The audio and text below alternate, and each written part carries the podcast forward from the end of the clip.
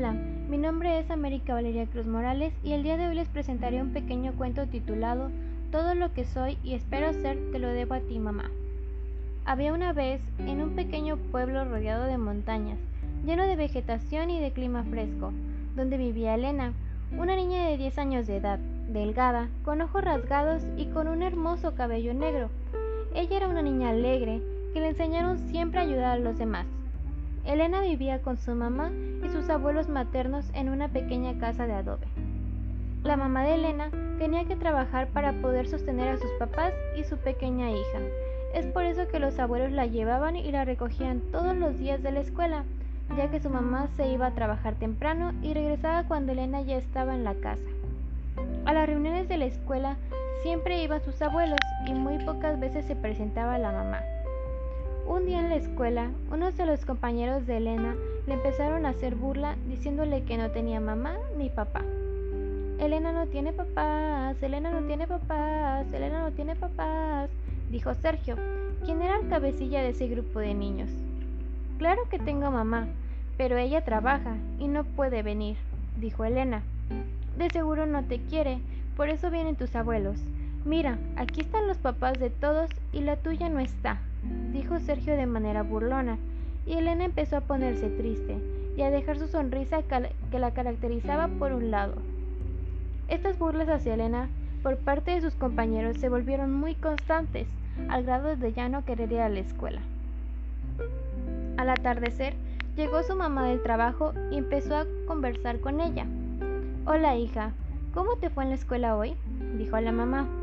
Bien mamá, todo bien, dijo Elena para no preocupar a su mamá. ¿Te pasa algo, hija? Te veo muy seria. Dime qué tienes, preguntó la mamá un poco preocupada.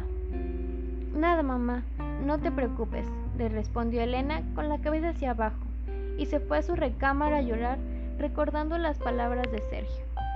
La abuela de Elena se percató de que su nieta estaba llorando, por lo cual fue a averiguar qué le ocurría.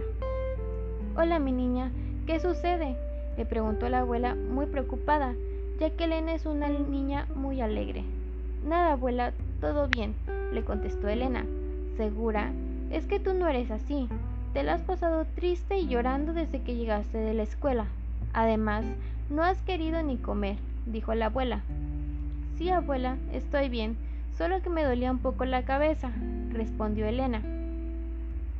Al pasar los días, las burlas sobre Elena eran cada vez más, tanto que ella en ocasiones escondía de sus compañeros para que no la molestaran, hasta que su maestra se dio cuenta de lo que sucedía, por lo cual platicó con Elena. Tu mamá trabaja mucho para poder darte lo mejor y que no te haga falta nada. Es por eso que no puede venir, pero eso no quiere decir que no te quiera, decía la maestra, y en ese momento Elena se puso a reflexionar. Elena llegó a casa y esperó a que llegara su mamá para contarle lo que le había sucedido en la escuela. A lo cual su mamá le dijo que el hecho de que no se presentara seguido en la escuela no significaba que no la quisiera o que no le importaba, ya que ella trabajaba para darle un mejor futuro y que no le faltara absolutamente nada. Entonces Elena entendió a su mamá y la abrazó con una gran sonrisa en su rostro. La mamá se quedó pensando en que debería hacer un poco más de espacio para su hija, así que al otro día fue de sorpresa a recogerla a la escuela, por lo cual Elena se puso muy contenta al ver a su mamá fuera esperándola y corrió a abrazarla.